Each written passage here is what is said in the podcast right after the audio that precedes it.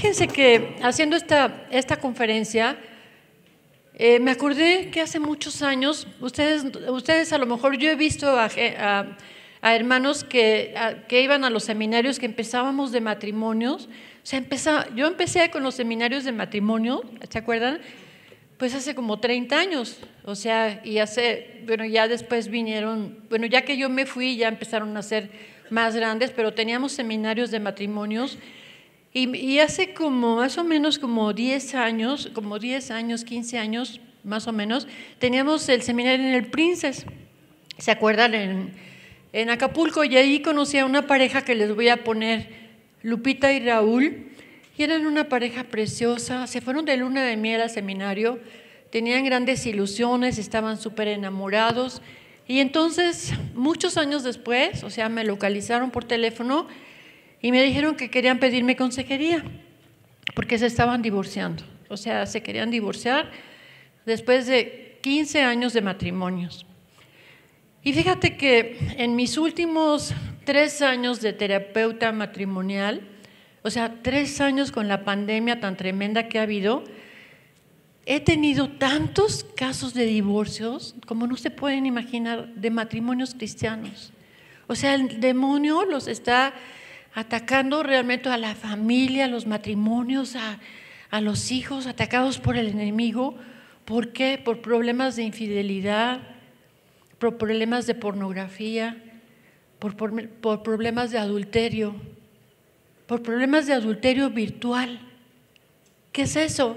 O sea, que se ponen a ligar en la computadora y hasta tener relaciones en, frente de la computadora. Fíjate que en los Estados Unidos, mis estadísticas son de allá porque de aquí no, no las he encontrado actuales, y, dicen las estadísticas que se divorcian anualmente casi un millón de parejas al año, fíjate. O sea, una de dos parejas se divorcia.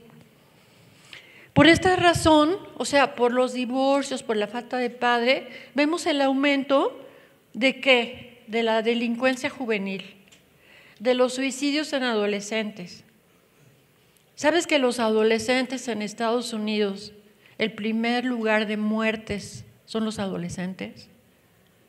De 12 a 20 años.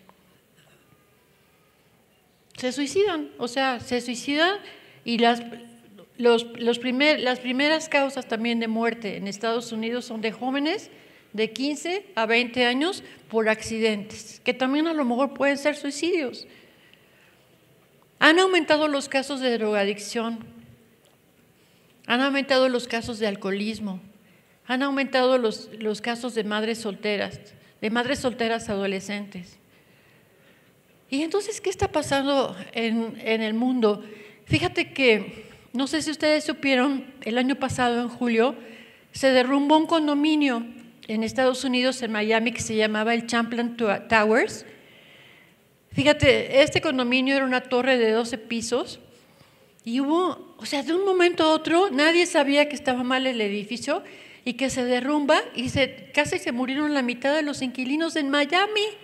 Imagínate, muchas familias se desaparecieron, muchas aparecieron este, bajo escombros y entonces se hacen investigaciones y descubren que había fallas en las columnas de la construcción, o sea, si ustedes son ingenieros o arquitectos, y en las paredes internas, o sea, del edificio. ¿Y qué crees? Que había arena en los cimientos. O sea, por eso se derrumbó. Y, si ustedes saben, California es igual que México, es una zona de, de terremotos y de temblores. ¿Y qué crees que los dueños no se habían dado cuenta?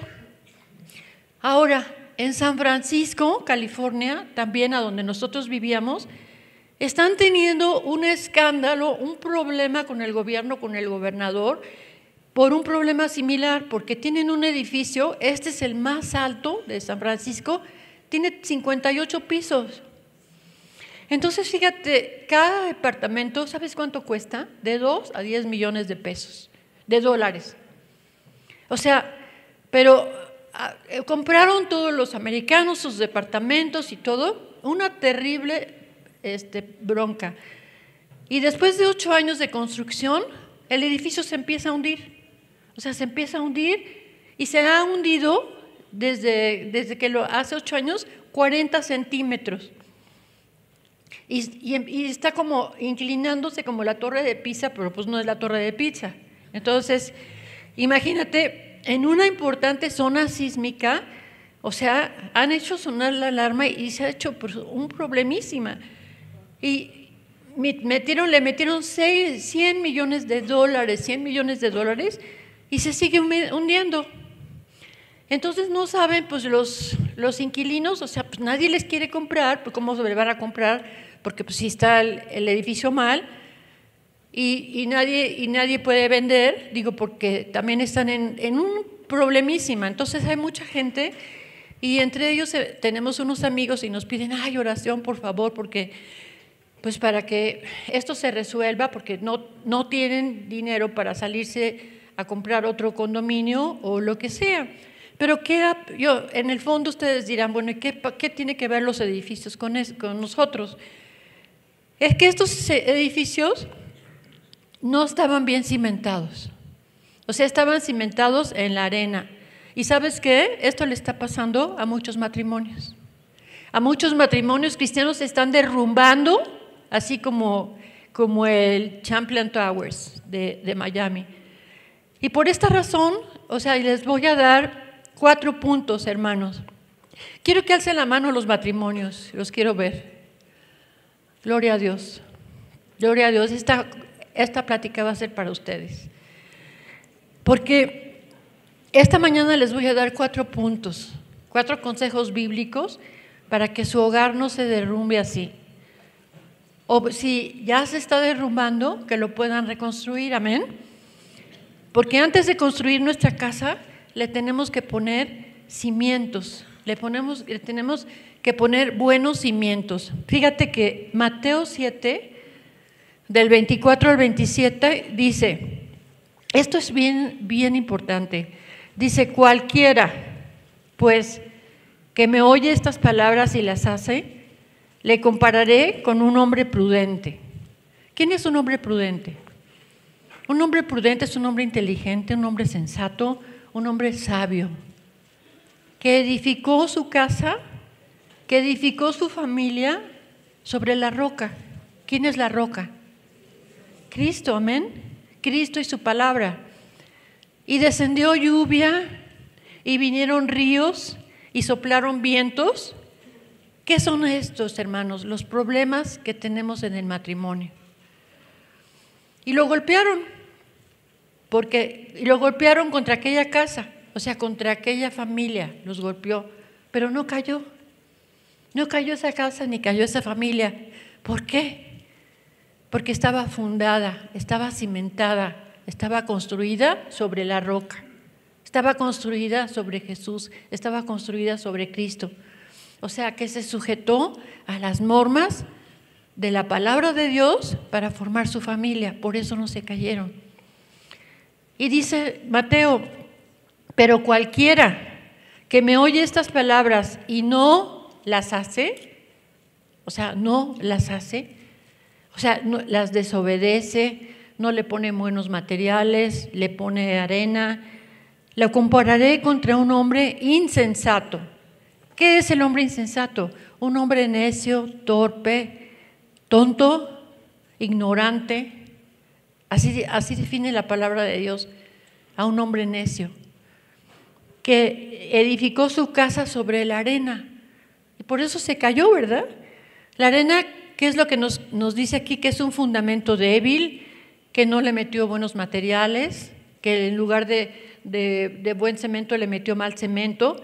Y entonces y dice, y descendió lluvia, y vinieron ríos, y soplaron vientos, y dieron con ímpetu contra aquella casa, contra aquella familia, contra aquel, contra aquel matrimonio. Y cayó. Y dice, fue, fue grande su ruina. Es lo que está pasando, hermanos. O sea, fíjate, existen, aquí nos dice la palabra de Dios que hay dos cimientos sobre los cuales podemos construir una casa. Y aquí la casa se refiere al matrimonio. Entonces, ¿cuáles son los cimientos? Pues uno es la arena, ¿verdad? O sea, la arena es todo lo que está apartado de Dios, o sea, todo lo que es de, poca, de poco valor, de, que está movedizo, que está inestable, que al más mínimo cambio, o sea, al temblorcito, a la tormenta, se vendrá abajo. Esas son las casas que están fundadas sobre la arena. Pero otro cimiento nos dice que es la roca y que es Jesús y su palabra, amén. Que es de un valor eterno. La palabra de Jesús y la presencia de Jesús o sea, es una presencia segura, firme, constante, con compasión, con amor, con paciencia, que siempre vamos a tener y con buena inteligencia que vamos a construir nuestro matrimonio. Entonces tú me dirás, bueno, ¿cómo podemos construir nuestro matrimonio sobre la roca? Y yo te voy a decir, Jesús es la roca. O sea, donde todo matrimonio debemos de construir nuestro hogar, nuestra casa, nuestros hijos, nuestra familia, sobre, sobre la figura de Jesús. O sea, si tú ya aceptaste a Jesucristo como tu Señor y como tu Salvador personal, yo les recomiendo que el siguiente paso, fíjate que esto es muy, muy, de mucha bendición, que, lo acepten juntos. O sea, que lo acepten juntos como su Salvador y su Señor personal y como el jefe de la casa.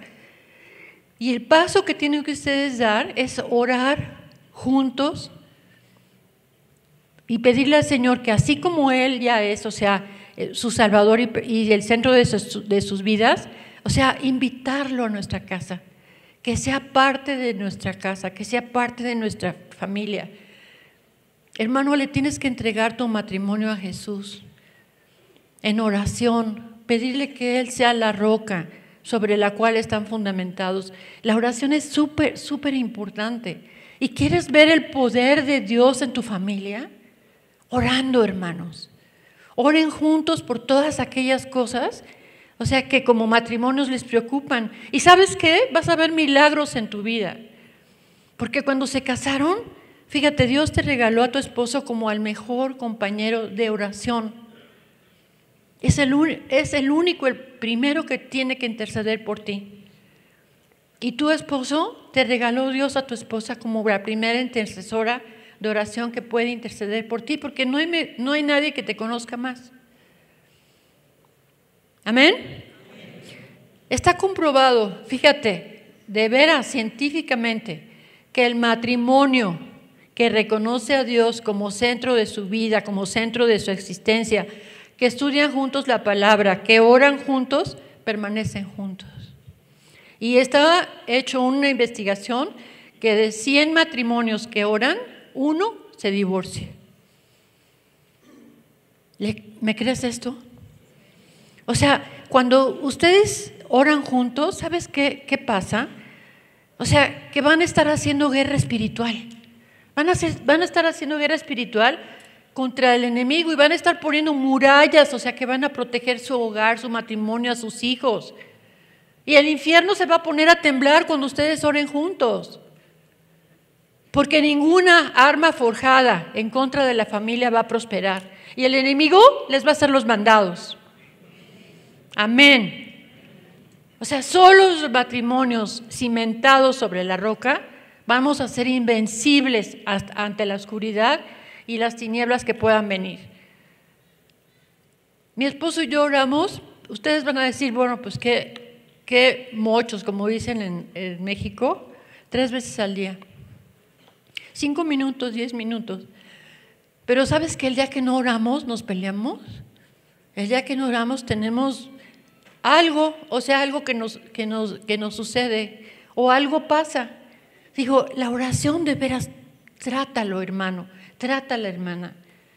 La oración juntos, digo, les va a hacer, pero juntos, o sea, en voz alta, porque me dicen, no, pues yo ya oré por él. No, los quiero juntos. Y yo ese es, es el primer consejo que doy como terapeuta. Ustedes oran juntos y me dicen, no, pues no, pues entonces les enseñamos a orar. Entonces orar juntos es, mira, por ejemplo, yo en la mañana oro, oro por mi esposo, Señor, gracias por mi esposo, Gracias por este día, gracias por las bendiciones que tenemos, gracias por nuestra casa, por nuestra salud, por, esta, por la vida, por nuestros hijos, por nuestros nietos. Yo te pido que lo bendigas en su trabajo, que lo bendigas este, en, todo lo que, en todo lo que emprenda y si tiene algún problema que antes él me lo dijo, empiezo a orar por él y te doy gracias y lo bendigo en el nombre de Jesús. Y él hace lo mismo. Padre, en el nombre de Jesús, yo te, doy gracias por mi esposa, que tenga un buen día y, la, y por, o sea, por la familia o lo que sea. Y muchas veces cuando él se levanta temprano, yo soy bien floja, yo me levanto un poquito más tarde. Entonces, lo que hacemos es que nos hablamos por teléfono, pero que siempre estamos en oración, o sea, cinco minutos, vamos a orar, ok, ¿por qué quieres que ore? Y entonces le pedimos al Señor que nos cubra con su sangre, que ponga ángeles a su alrededor. Y miren, tenemos casi 16 años de casados y gracias a Dios, le damos gracias a Dios que solamente por su gracia pero también nosotros hemos puesto, o sea, a Dios como nuestra roca y lo más importante en nuestro matrimonio. Si tenemos que hacer una decisión, por ejemplo, de venirnos a México, oramos un año, hermanos, para que Dios nos diera, nos diera luz. Un año.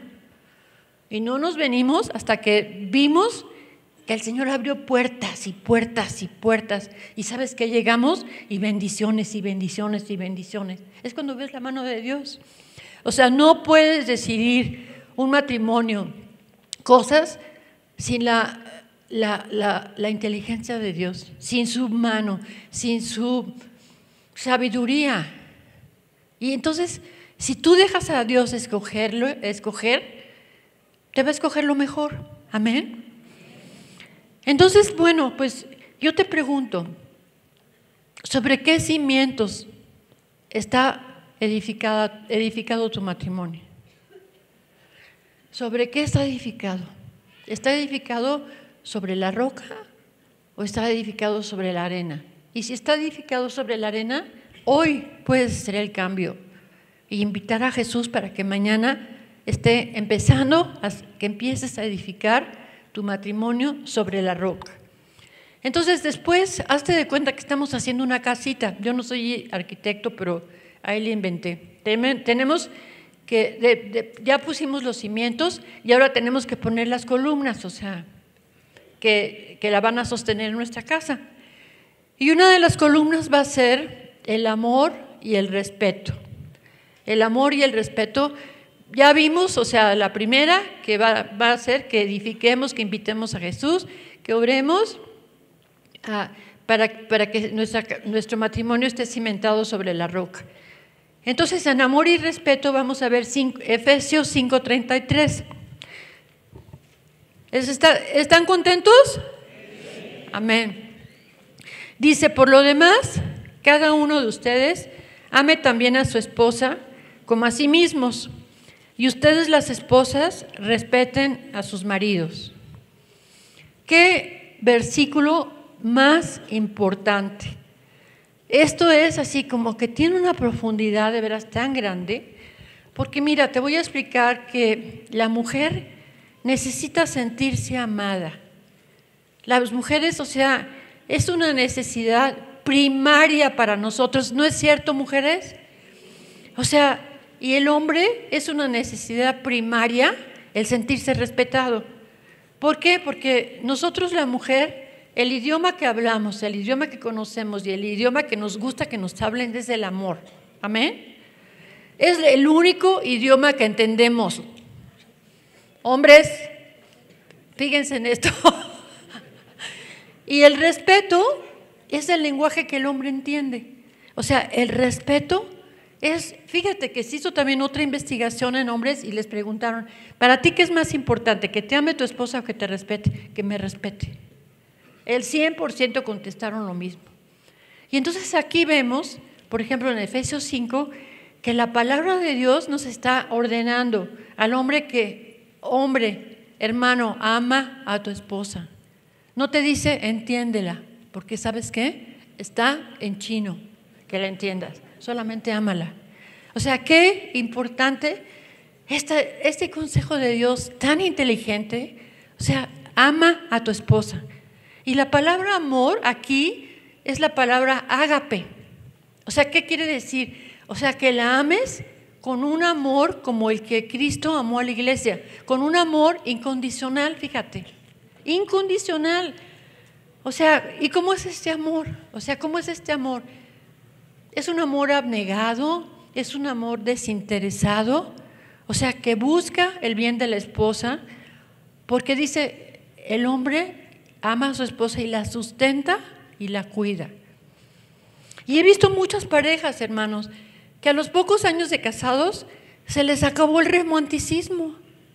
O sea, ya se les acabaron los grandes abrazos, se les acabaron las largas pláticas, o sea, se les acabaron las flores, los ramos de flores, se les acabaron los peluches de Sanborns, se les acabaron las cartas con poemitas que nos hacían de novios. No les estés dando codazos a tu esposo, ¿eh? Se les olvidaron los halagos. O sea, y sabes una cosa, hermano, a las mujeres nos encanta, nos encanta, nos fascina siendo, seguir siendo tratadas como novias. Digan amén las mujeres. ¿Sí o no? Entiéndanlo, entiéndanlo, varones, hermanos. Esa es la felicidad de su matrimonio. Sigan tratando a su esposa como novia.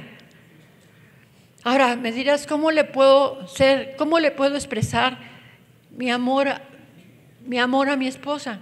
En primer lugar, siendo fiel, fíjate. Toda mujer necesitamos saber que somos las únicas. Amén.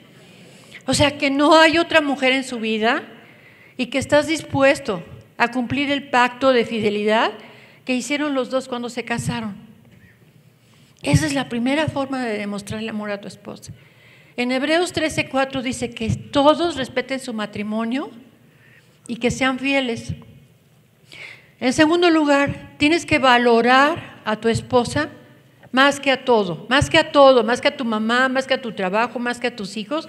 Tu esposa es tu primer ministerio delante del Señor. Tu esposa tiene que ser la persona más importante en tu vida.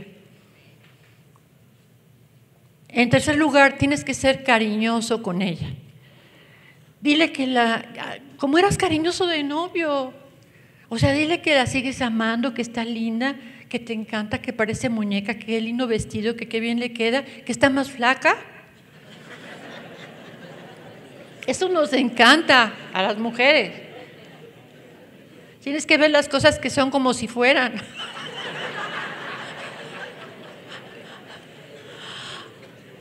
Muéstrale lo orgulloso que estás de tu mujer. Habla de sus logros, de sus cualidades, delante de otras personas. ¿Sabes que eso es bien padre? A mí una noche fuimos a una fiesta de la empresa de mi esposo y en el baño, bueno, fui, eran, eran los primeros años más o menos de casada, teníamos como cuatro o cinco años. Me dicen unas mujeres, ay, ¿tú eres la esposa de Cole? Le digo, sí, ¿por qué? La chico, ¿por qué? No sabes qué bonito habla de ti, qué bonito habla de su esposa qué bonito habla, habla de, de lo que haces y está súper orgulloso de ti. Bueno, no sabes cómo salí de ese baño así. Y le, fui, le fui a dar besos. y nunca me imaginé, o sea, que mi esposo, digo, casi me pongo, me pongo a llorar. Qué lindo que hablen, que hablen bien de ti. Motívala, motiva a tu esposa. O sea, aníbala a que sea la mejor versión de sí misma. Que si es ama de casa, qué bárbara, qué limpia tienes la casa, qué bien cocinas, este espagueti te quedó increíble, qué bien tienes a los niños, qué bien. Oye, necesitamos oír eso.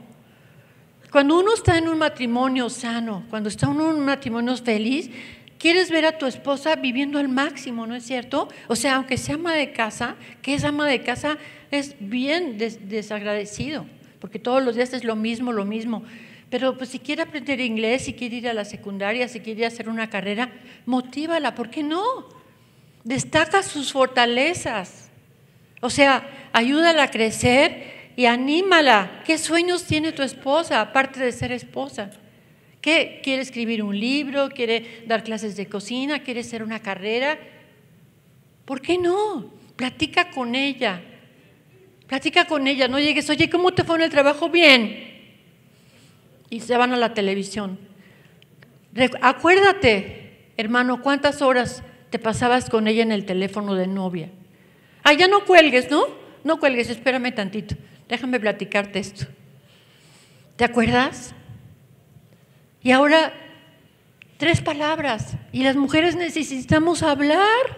Necesitamos, dicen que las mujeres necesitamos 20 mil palabras al día, así es que te tienes que aguantar.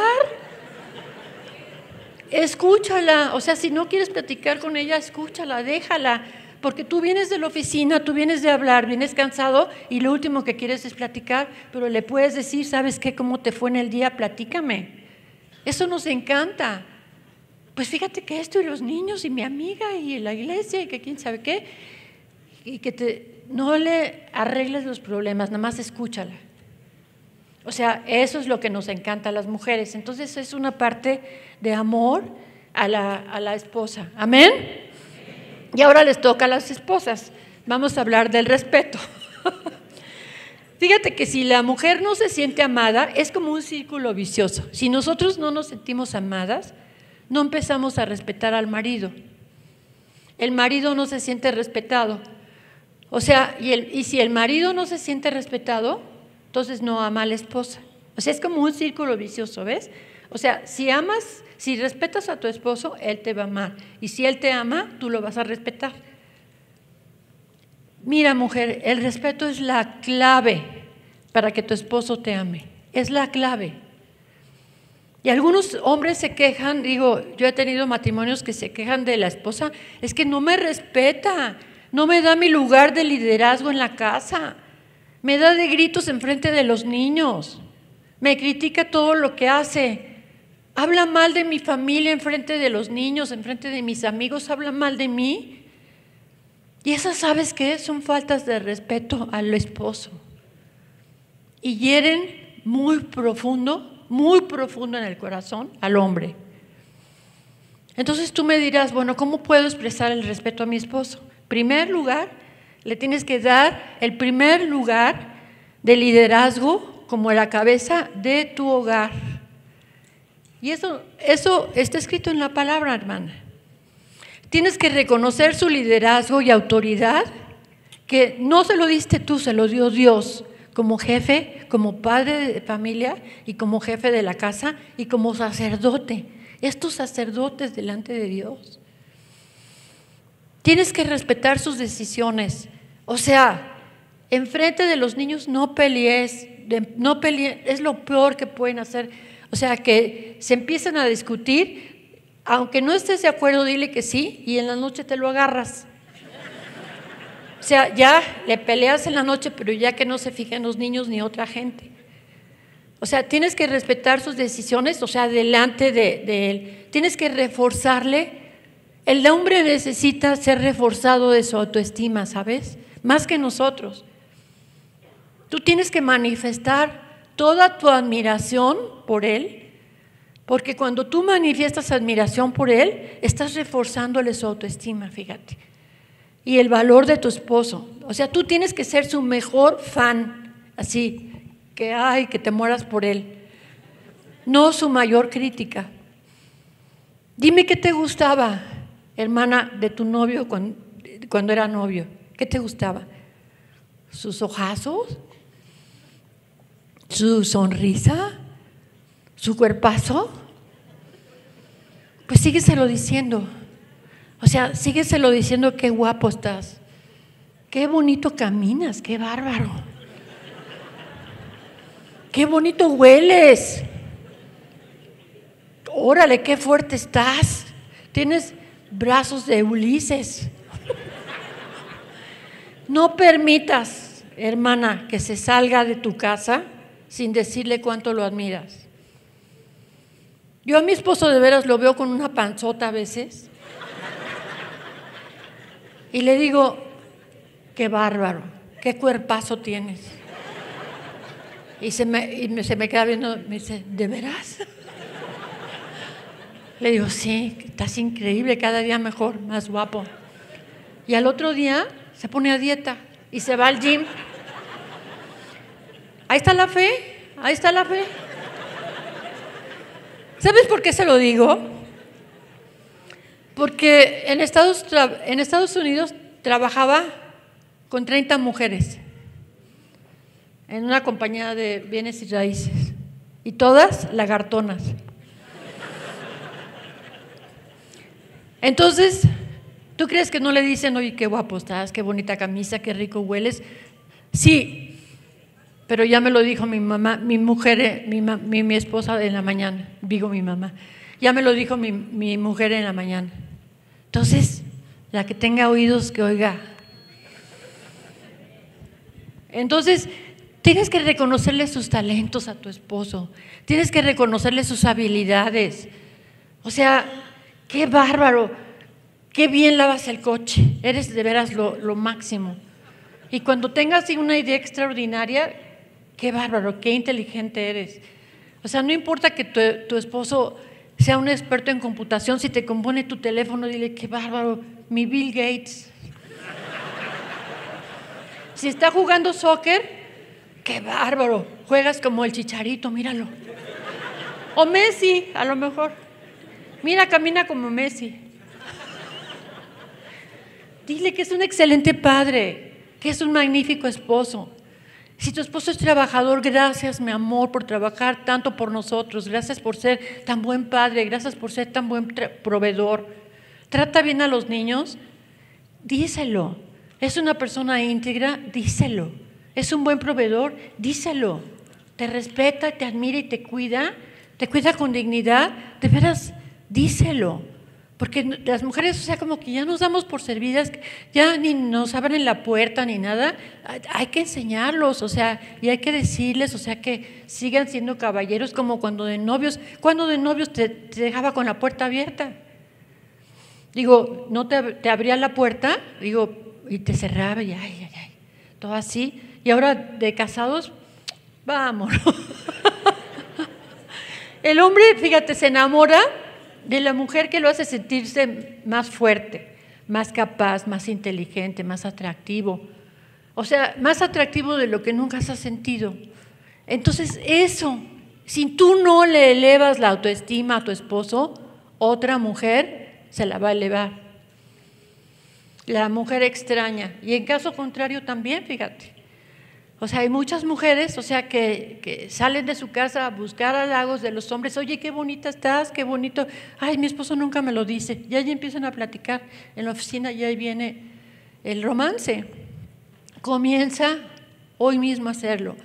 Habla bien de él. Es tan importante que hables bien de él en frente de tus hijos.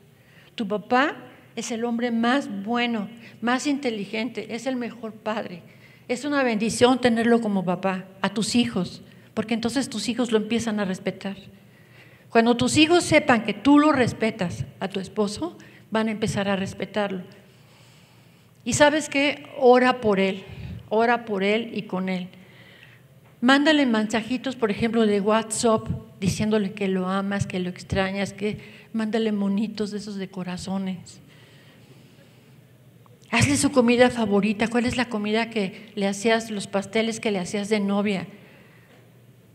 ¿Por qué digo? Porque la pareja perfecta es la que a pesar de sus peleas, a pesar de sus altas y sus bajas, se aman, se respetan, se siguen juntos, se cuidan, se protegen, se apoyan, son los mejores socios, estamos en el mismo barco, somos un equipo y se divierten juntos. Yo a mis parejas de terapia les pregunto, oye, tienen 10 años de casados, ¿y qué hacen para divertirse? Nada. No nos divertimos, vamos, este, yo les, siempre les recomiendo, salgan una vez a la semana solos a tomar un helado, a tomar un Starbucks, a cenar si quieren, y no hablen de los niños, no hablen de los problemas, hablen de ustedes de sus sueños, de sus ideales, de lo que quieren hacer, de lo amor que sientes por ellos.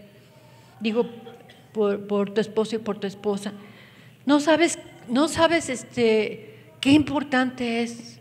Digo, siquiera una vez a la semana, que salgan solos media hora, una hora, a platicar al parque, hagan cosas juntos, váyanse al gimnasio juntos, a correr juntos al parque, no sé, Digo, pero tienen que, la pareja se tiene que divertir. O sea, no nada más es trabajo, trabajo, trabajo y niños, porque pues claro, todos estamos hasta el gorro de eso. Digo, tiene que caber la diversión, tiene que caber la iglesia, tiene que caber el servicio. Tenemos que estar juntos para sumar cosas lindas, ¿no? O sea, no para restar. O sea, dile a tu esposo, dile a tu esposa cuánto lo amas, cuánto la amas.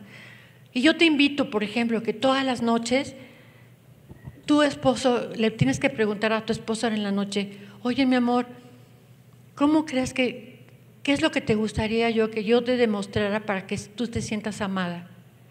¿Te sientes amada, amor mío? Entonces déjala que te explique. No le pongas pretextos, porque si te dice, no, que nunca me sacas, ay, ya ves, te empiezas a sacar y empiezan a pelearse. O sea, tu esposa te tiene que decir la manera que ella quiere que tú la ames. Y entonces tú también le preguntas a tu esposo, ¿te sientes respetado? ¿Cómo quieres que te, cómo, qué tengo que hacer yo para que tú te sientas respetado? Entonces, bueno, pues estas son las columnas que ya la pusimos a la casita, ya le pusimos primero los cimientos, luego las columnas, y la tercera le vamos a poner las paredes, y las paredes van a ser la bendición.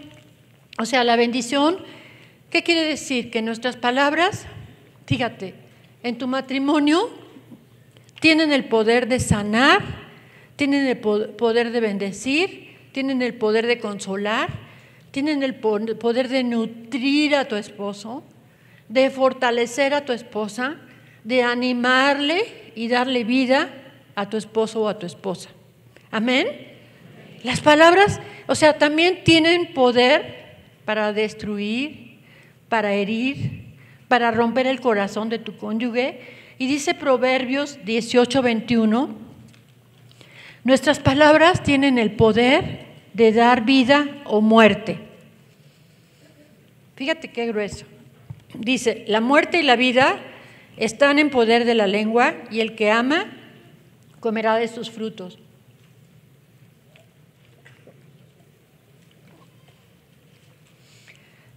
Proverbios 12, 18 dice, hay hombres cuyas palabras son como golpe de espada, mas la lengua de los sabios es medicina. Como golpe de espada son las malas palabras, las maldiciones, las, las groserías. Dijo, los esposos, fíjate que tenemos en nuestras manos un gran poder para bendecir o para maldecir a nuestro cónyuge, pero nosotros tenemos que levantar a tu pareja con bendición. Fíjate que hay un, un científico japonés que salió en el, en el Google, que hizo un experimento súper interesante, súper interesante, se los voy a contar. Fue en Estados Unidos, un japonés, o sea, digo, de veras son bien genios y hacen mucha cosa de ciencia.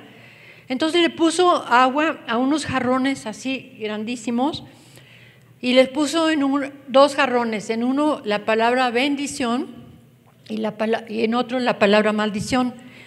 Entonces los, los llevó a, diferentes cuartos, o sea, el, jarrón de la palabra bendición a un cuarto y la palabra maldición. Bueno, después de, bueno, y entonces les dijo a su equipo, que su equipo eran como 25 gentes, que todos los días fueran y le dijeran al frasco, de hablarles palabras, al, frasco de bendición, que le hablaran palabras positivas.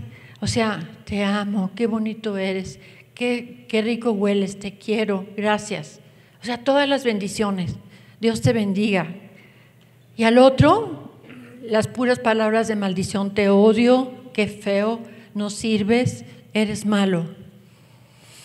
Pasan dos meses y al cabo de dos meses los sacan a los frascos y los ven con microscopio. Pues fíjate que el microscopio de bendiciones, de palabras positivas, ¿qué crees que mostraba figuras en el microscopio divinas? como diamantes preciosas, como copos de nieve perfectamente limitados, y mientras el otro, el de palabras, palabras negativas sometidas a maldición, ¿qué crees que se volvieron el agua negra? Negra como lodo y apestaba. Fíjate qué increíble. O sea, y esta, esta, esta investigación y esta experiencia nos demuestra el impacto que nuestras palabras provocan en, nuestras, en las personas. O sea, si, fíjate qué interesante, si tenemos en cuenta que nuestro cuerpo tiene más, más del 60% somos agua, ¿sabías? Y que nuestro cerebro, el 70% es agua. Entonces, estos científicos descubrieron que el cerebro va a reaccionar de la misma manera porque el cerebro no entiende, o sea, le puedes hablar mal y le puedes hablar bien, pero entiende y entonces reacciona. El cerebro cuando escucha palabras negativas, ¿sabes qué pasa? Que segrega, empieza a segregar cortisol y el cortisol empieza a, segregar estrés y nos pone en estado de alerta. Fíjate, qué importante y qué precioso es, Dios, ¿verdad? Cómo nos, nos, nos crió.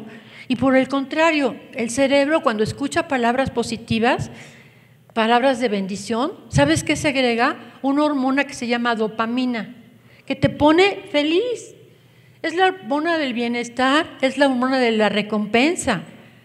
Y sabes que Dios te quiere bendecir. O sea, ¿por qué no usar palabras de bendición con tu esposa? ¿Por qué no bendices a tu esposo? Y ya, paren las críticas, paren las, paren, paren las, las, maldiciones. Le tienes que decir qué bendición estar casada contigo, mi amor. Qué bendición que seas mi esposa, mi amor. Que cuando salga de tu casa, que el ángel de Jehová te guarde en este día. Qué orgullosa estoy de ti. Gracias por todo lo que haces, gracias por todo lo que trabajas. Estoy orgulloso de ti porque eres la, mejor madre de, de mis hijos. Esposo, que la sangre de Cristo te cubra, te proteja y ponle ángeles acampando alrededor de él. Y todo lo que hagas, mi amor, este día va a ser una bendición. Y ninguna arma forjada en contra tuya va a prosperar. ¿Y sabes qué? Ni quien se le acerque. Así que tus palabras en tu casa, o sea, en tu familia, destruyen o edifican. Ponte a pensar eso. Y como último punto vamos a ver los acabados de nuestra casita. Ya la tenemos hecha y ahora vamos a poner la pintura. Y es la falta de perdón. Fíjate que Mateo 6, 14 dice, porque si perdonáis a otros sus ofensas, Él también os perdonará a vosotros, vuestro Padre Celestial. Fíjate que la falta de perdón, hermana, hermano, es una puerta abierta al enemigo. O sea, es la principal puerta, ¿no es cierto? Nosotros los que sabemos liberación, la principal puerta al enemigo es la falta de perdón para destruir nuestra vida, para destruir nuestra vida físicamente, espiritual y emocionalmente. Y sabes una cosa, que el perdonar no es una alternativa, es un mandato de Dios, porque el perdón es una decisión, o sea, tú decides darlo. Y si no estás dispuesto a perdonar, hermano, si tú no estás dispuesto a perdonar a tu esposa, o sea, no puede haber restauración no puede haber sanidad en tu matrimonio y sabes una cosa, que tú te irás enfermando físicamente y espiritualmente. Fíjate, tan importante es la falta de perdón. Los que trabajamos en liberación, o sea, muchos sabemos que la falta de perdón les abre la puerta a los espíritus inmundos.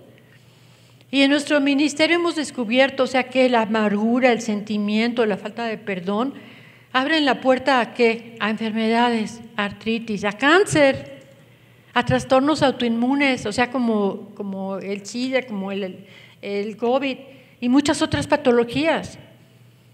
Fíjate, el enojo, la ira, ambos arraigados en la amargura, o sea, tienen un efecto pronunciado en el sistema nervioso autónomo. Es increíble, o sea, cómo todo nuestro cerebro recibe todos los mandatos que nosotros le, mandamos al, cuerpo y en la mente.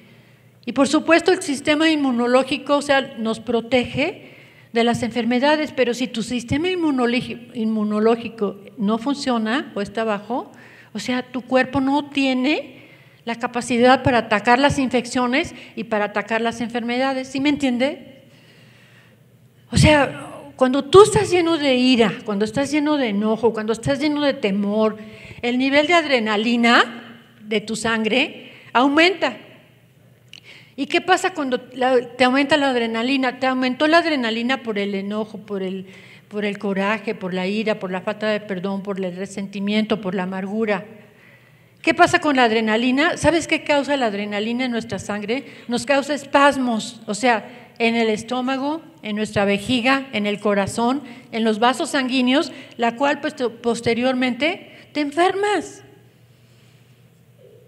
Está comprobadísimo, o sea que casi el 90% de las enfermedades de, origen, digo, de autoinmunidad son causadas eh, mentalmente por nuestras emociones.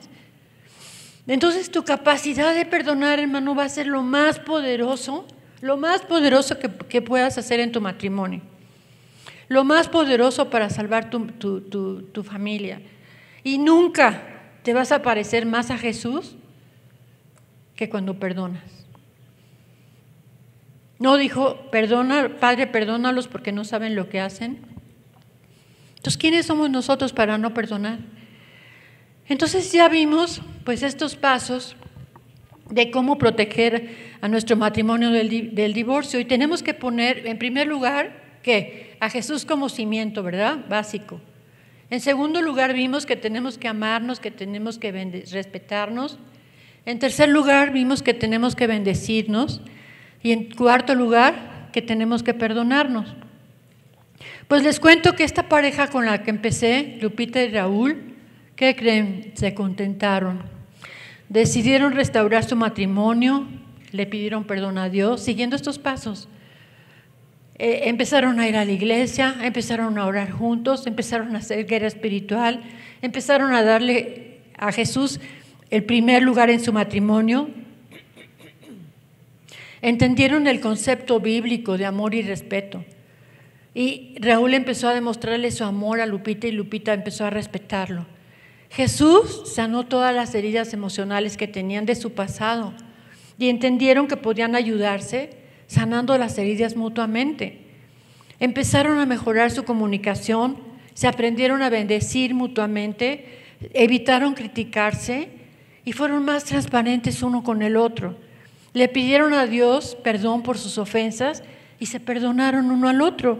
Y Jesús sanó más su matrimonio, que estaba al punto del divorcio. Gloria a Dios. Sabes que para Dios no hay nada imposible. Ustedes también, hermanos, pueden restaurar su matrimonio, pueden salvarlo y mejorarlo. Y en este momento les pido que cerremos nuestros ojos, vamos a orar, Señor.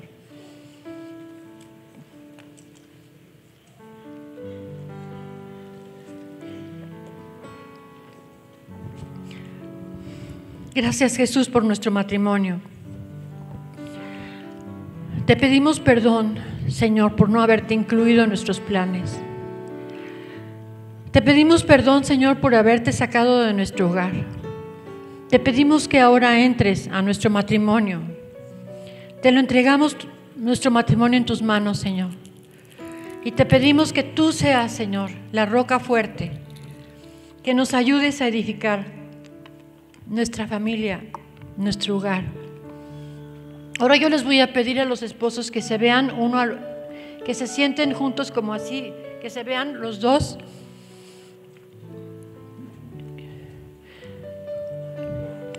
Que se abracen.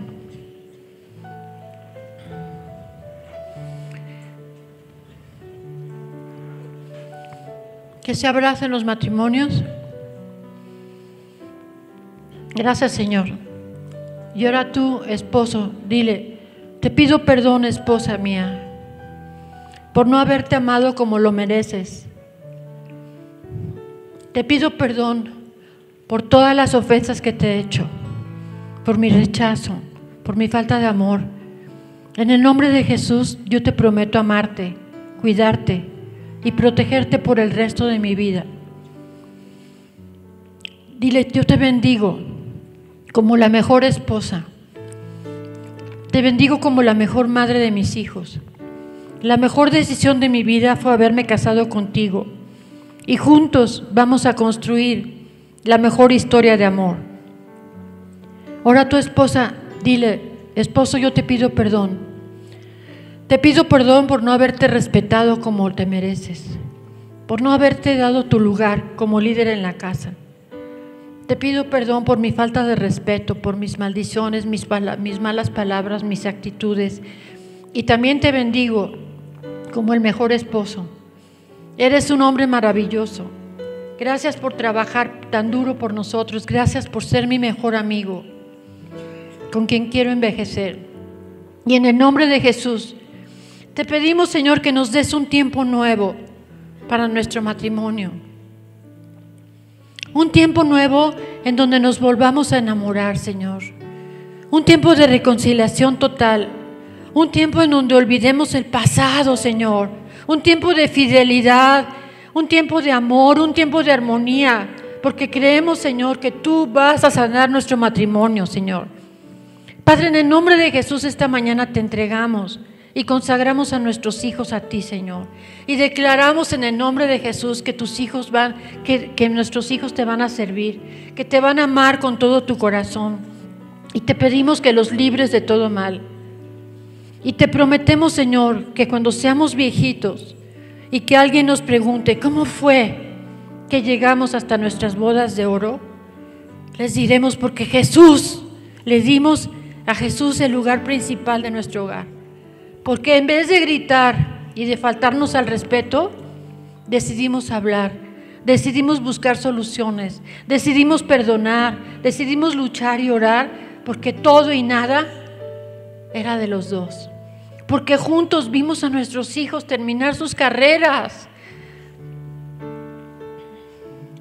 Porque juntos vimos a nuestros hijos casarse y servirte.